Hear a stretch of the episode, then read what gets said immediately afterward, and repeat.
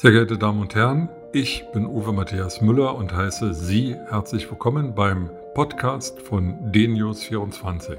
Schauen Sie mit mir auf den Tag. Weitere aktuelle Informationen finden Sie auf der Nachrichtenseite dnews24.de und in den sozialen Medien unter dnews24 und dnews24 TV. Viel Spaß beim Hören. Vor einigen Tagen warnte der Europarat vor dem Einsatz von Biowaffen. Der Europarat ist eine Vereinigung von 47 europäischen Staaten, geht also über die Europäische Union weit hinaus. Es ist äh, 75 Jahre her, dass der Zweite Weltkrieg in Europa endete.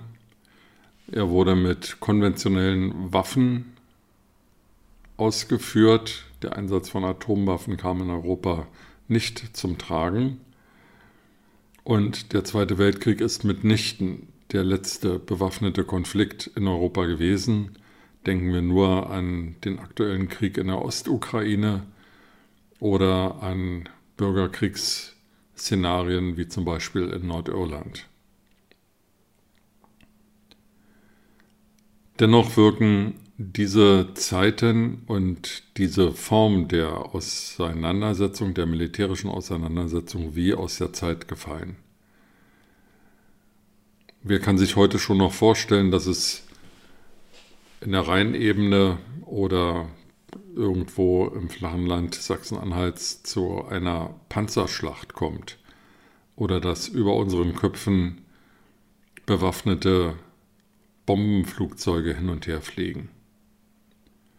Frau Kramp-Karrenbauer, die nicht nur noch CDU-Vorsitzende ist, sondern auch Bundesverteidigungsministerin, kann sich das offenbar vorstellen, denn sie plant für viele Milliarden den Kauf von neuen Bombenflugzeugen. Aber ich denke, ich stimme dem Europarat zu, die intelligentere, modernere Form der militärischen Auseinandersetzung spielt sich auf ganz anderen Feldern ab. Denken wir an die digitale Steuerung unseres Lebens. Wir müssen gar nicht so weit gehen, mal zu unterstellen, dass man Smart Homes oder autonom fahrende Fahrzeuge kapern kann, hacken kann und fernsteuern kann. Denken wir an die elektronischen Weichen- und Signalsysteme, die die Deutsche Bahn einsetzt.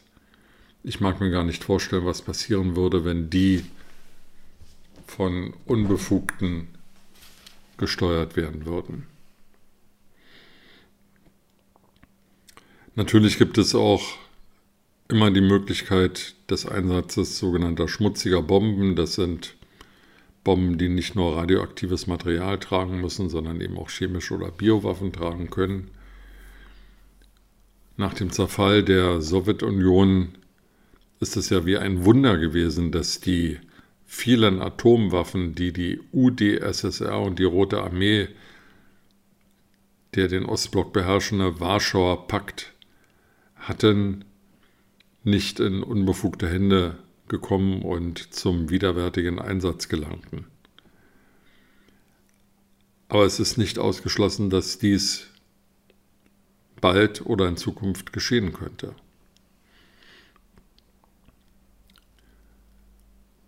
Und dann der Einsatz von Biowaffen. Wir erleben gerade aktuell, wie Covid-19, das Coronavirus, das nach offiziellen Angaben auf einem Wildtiermarkt im chinesischen Wuhan von einer Fledermaus auf Menschen übersprang. Das ganze Leben unserer Welt durcheinander wirbelt.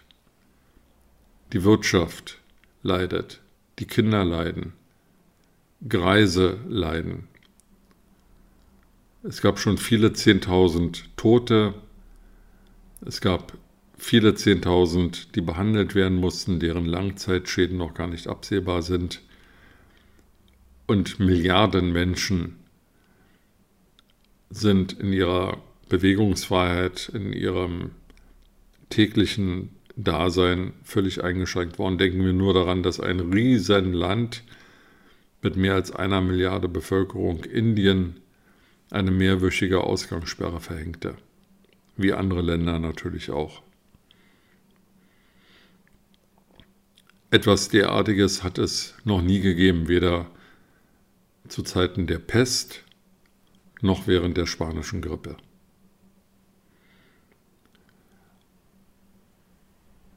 Und wenn wir nur einen Augenblick daran denken, dass nicht eine Fledermaus, sondern irgendein Terrorist, ob er nun Regierungschef ist oder verrückter Privatmann, dieses Covid-19 freigesetzt hätte, was für eine furchtbare Vorstellung und welches Bedrohungsszenario und Potenzial ist damit verbunden. Daher muss es die Aufgabe der gesamten Menschheit sein, sich zu überlegen, wie sie künftig zusammenleben will. Wir haben in den letzten Jahren eine intensive weltweite Debatte über den Klimawandel erlebt. Wir haben Beschlüsse auf der Pariser Klimakonferenz und den Nachfolgeveranstaltungen gesehen, die den menschengemachten Teil des Klimawandels verlangsamen, eindämmen oder sogar begrenzen soll. Ich glaube, wir brauchen eine ähnliche Anstrengung für den Einsatz von Waffen. Es kann nicht sein, dass